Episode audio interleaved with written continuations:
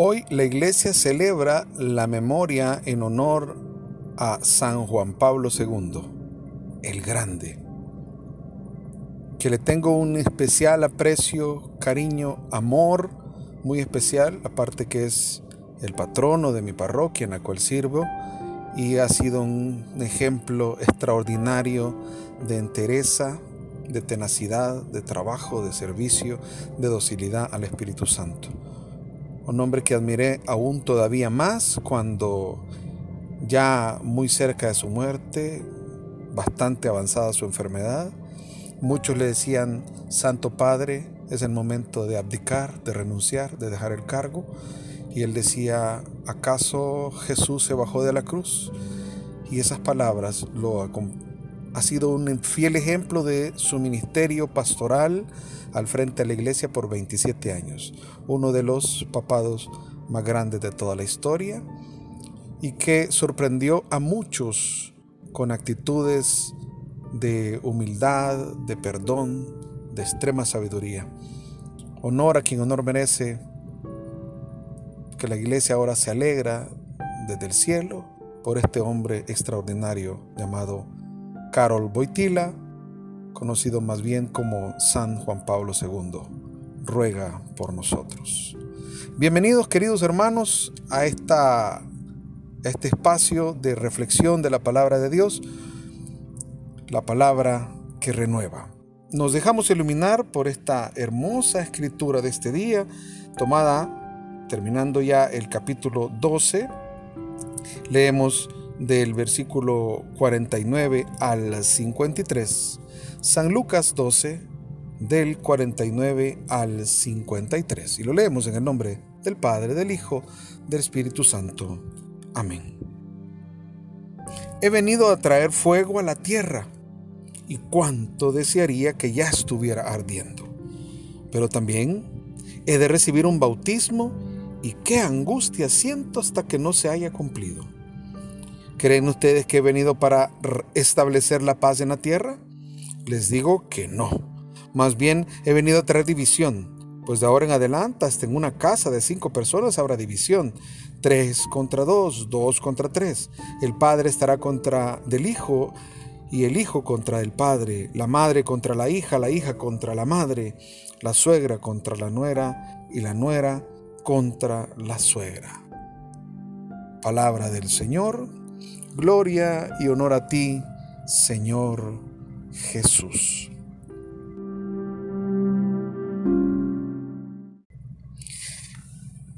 Esta palabra de Dios es una, realmente es una de las, de las palabras más duras. Yo creo que el Evangelio de San Lucas tiene unas particularidades, aunque no es exclusivo este pasaje del Evangelio de San Lucas, también lo presenta el Evangelio de San Mateo, pero el Evangelio de San Mateo lo presenta en otro contexto, incluso dentro del mismo Sermón de la Montaña. Eh, aquí el panorama, el ambiente venía, viene desde los discursos fuertes, confrontativos, duros, que el Señor tiene para con los fariseos, para con los maestros de la ley y para el resto del pueblo que en algún momento no se deja abrir a la palabra de Dios. Entonces, eh, sí son mensajes duros y también son mensajes actuales. Porque vamos a tratar de entender algunos aspectos que son importantes. No son ocultos, son claros. Pero creo que en algún momento las interpretaciones no han sido tan correctas. Eh, no lo estoy diciendo porque yo tenga la interpretación correcta, sino más bien porque los lugares donde consulto, obviamente, son exégetas católicos de los más influyentes en la teología, son los que nos dan la luz ahora que yo trato de trasladar a cada uno de ustedes. Empecemos con el versículo 49. He venido a traer fuego a la tierra y cuánto desearía que ya estuviera ardiendo. El fuego, el fuego en la palabra de Dios muchas ocasiones representa al Espíritu Santo, representa al amor, representa fuerza, sí, pero en este caso la mayoría de exégetas de la escritura no coinciden porque no tiene sentido en este espacio, en este momento, cuando Jesús está incluso unos días atrás, en todo este capítulo 12, hablándonos de su segunda venida. Y la segunda venida es una segunda venida con juicio, a juzgar a vivos y muertos. Pero tampoco está hablando del fuego del juicio. Más bien es el fuego que transforma. Recuérdense que el fuego transforma la materia todo lo que el fuego toca no vuelve a ser igual. Si nosotros quemamos algo, quemamos un papel, quemamos cualquier sustancia que puede ser eh, quemada, abrazada por el fuego, ya no podemos volver a recuperarla. No podemos volver a recuperarla, no puede volver a ser igual. Cuando Jesús, su persona, su palabra, su mensaje, toca nuestro corazón, invade nuestro ser, tiene que transformar.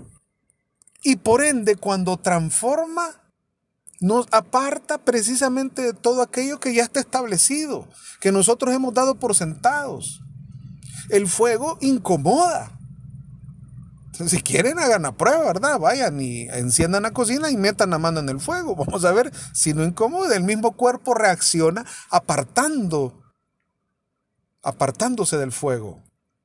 Hay una reacción incluso por defensa propia contra el fuego. El fuego, claro, es abrasador, es, eh, eh, quema, pero incomoda, estorba, causa daño. Causa daño, porque la palabra de Dios precisamente cuando entra en nuestro ser, cuando entra en nuestra vida, cuando nosotros nos dejamos mover por Jesús. Jesús realmente eh, eh, se apodera de nosotros, toma control de nosotros. Ya no es posible vivir una vida cómoda, ya no es posible vivir la misma vida, ya no es posible. O sea, nos va a incomodar, va a provocar una reacción. Algunas veces una reacción, eh, yo diría que incluso molesta molesta, porque en realidad la persona de Jesús debe de inquietarnos. No podemos seguir siendo los mismos. En mi formación básica, desde hace bastantes años que tuve en la renovación carismática, siempre me enseñaron eso. Alguien, decíamos en la renovación carismática, alguien que se encontró con el Señor, que fue renovado por el Espíritu Santo, no puede seguir siendo la misma persona. Si tres meses después sos la misma persona, entonces realmente no estás en un proceso de renovación. Y a mí eso sinceramente se me clavó en la mente y en el corazón, siempre. Porque cuando Jesús llega, Jesús transforma, Jesús cambia, Jesús libera, Jesús renueva. No podemos seguir siendo los mismos. Y por eso dice, cuánto desearía que ya estuviera ardiendo. Pero dice el versículo 50, pero también he de recibir un bautismo y qué angustia siento hasta que no se haya cumplido. Porque para eso vino Jesús, precisamente, para pasar por este bautismo de dolor, de sangre. El bautismo, bautismo, la palabra bautismo significa en su traducción propia del griego, es inmersión es ser sumergido. Y miren ustedes, para que entendamos un poquito mejor, me voy a auxiliar de San Pablo en Romanos capítulo 6 y voy a leer del eh, versículo 2 al 5.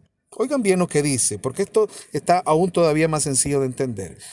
Versículo 2, capítulo 6, Romanos. Si hemos muerto al pecado, ¿cómo volveremos a vivir en él? Como ustedes saben, todos nosotros al ser bautizados en Cristo Jesús, hemos sido sumergidos en su muerte. Por este bautismo en su muerte fuimos sepultados con Cristo. Y así como Cristo fue resucitado de entre los muertos por la gloria del Padre, así también nosotros empezamos una vida nueva. Una figura de su muerte nos injertó en él, pero compartiremos también su resurrección. Palabra de Dios. El bautismo es un sinónimo de la muerte. Es más, en los bautismos por inmersión se acostumbra a decir, principalmente los que se hacen en, la vigilia pascual, es sumergidos en la muerte de Cristo, Y cuando sale para afuera la persona, es resucitados para la gloria con Cristo. Jesús estaba ya advirtiendo, debo de recibir este bautismo. Y, la angustia es que quiero que se cumpla. ¿Por qué?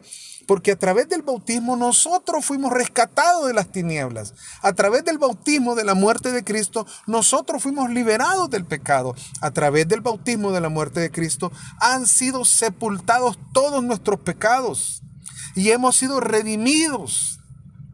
Y hemos sido comprados con su sangre. Y hemos renunciado al pecado, ya no más ataduras al pecado. Y nos ha arrancado de la mano de Satanás. Y ha logrado para nosotros la vida eterna. Por eso es que le quema a Jesús porque este momento se dé. ¿Y cuánto quiero que se cumpla? Versículo 51, volvemos a San Lucas 12. ¿Creen ustedes que he venido para establecer la paz en la tierra? Les digo que no, más bien he venido a traer división y todo lo que hasta en el seno de las familias va a haber división, que eso es con lo que termina explicando eh, que la familia se pone en contra. No es que realmente Jesús, Jesús esté sembrando la división, no, sino que la división es consecuencia de la acción de Dios, consecuencia de la venida de Jesús. ¿Por qué? Porque Jesús tiene que romper con lo establecido en la sociedad, con lo establecido en el mundo y con lo establecido dentro del seno de la familia. ¿Y qué es lo establecido dentro de la sociedad y el mundo? ¿Quién es el que reina en el mundo, hermanos? No hay necesidad de estarlo repitiendo, ¿verdad? Estamos claros que el soberano de este mundo, el príncipe de este mundo, es nuestro enemigo. Y Él es el que reina. Entonces, claro, lo he venido insistiendo, porque la palabra de Dios lo ha venido insistiendo. La persona de Jesús, la presencia de Jesús, la palabra de Jesús, las acciones y los milagros del ministerio de Jesús han movido los suelos del infierno. Desde luego, desde luego, porque Él ha venido a arrancar, con su bautismo, ha venido a arrancar de las garras confiadas de Satanás, creyendo que Él tenía la victoria, y dice San Pablo en Colosenses que en el cortejo triunfal de la cruz han sido exhibidos Satanás y todos sus ángeles. Han sido exhibidos públicamente. Gloria a Dios por eso. Esta división incluso ya la presagiaba eh, nuestra Madre Santísima, incluso saben ustedes hermanos. Ella proféticamente en el gran cántico del Magnificat dice algo semejante, dio un golpe con todo su poder, deshizo a los soberbios y sus planes, derribó a los poderosos de sus tronos, exaltó a los humildes, colmó de bienes a los hambrientos y despidió a los ricos con manos vacías. ¿Eso no es división? Claro que es división. Y ella misma el, el, anciano Simeón, cuando fue presentado Jesús en el templo, dice, el Simeón le dice en el capítulo 2, versículo 34, Simeón los bendijo y dijo a María, su madre, mira, este niño traerá a la gente de Israel caída o resurrección. Será una señal impugnada en cuanto se manifieste. Está claro, claro. Porque hay división en la presencia de Jesús. Hay división, no hay paz, sino hay intranquilidad. La intranquilidad. ¿Cuándo va a haber paz? Eso es lo que esperamos. Cuando venga Él a reinar sobre vivos y muertos. Cuando lleve su iglesia y la establezca junto a Él. Cuando entonces por fin la iglesia tenga el puesto a la par de Él. En la boda del Cordero. Claro. Mientras tanto, hay una, hay una lucha continua. Una lucha continua desde los espectros de la sociedad hasta el interior de las familias, en el interior de nuestro corazón, porque Jesús sigue moviéndonos a nosotros. Nosotros podemos tener algo establecido, nosotros podemos vivir una, vida cómoda, una vida licenciosa, permitiéndonos hacer todo, pero cuando conocemos a Dios, cuando abrimos nuestro corazón a Cristo, cuando dejamos que la persona de Jesús realmente se apodere de nosotros, no podemos seguir siendo los mismos. Entonces hay división. Claro que hay división. Y si no veamos como muestra, y quiero solamente tomarme unos segundos para esto, como muestra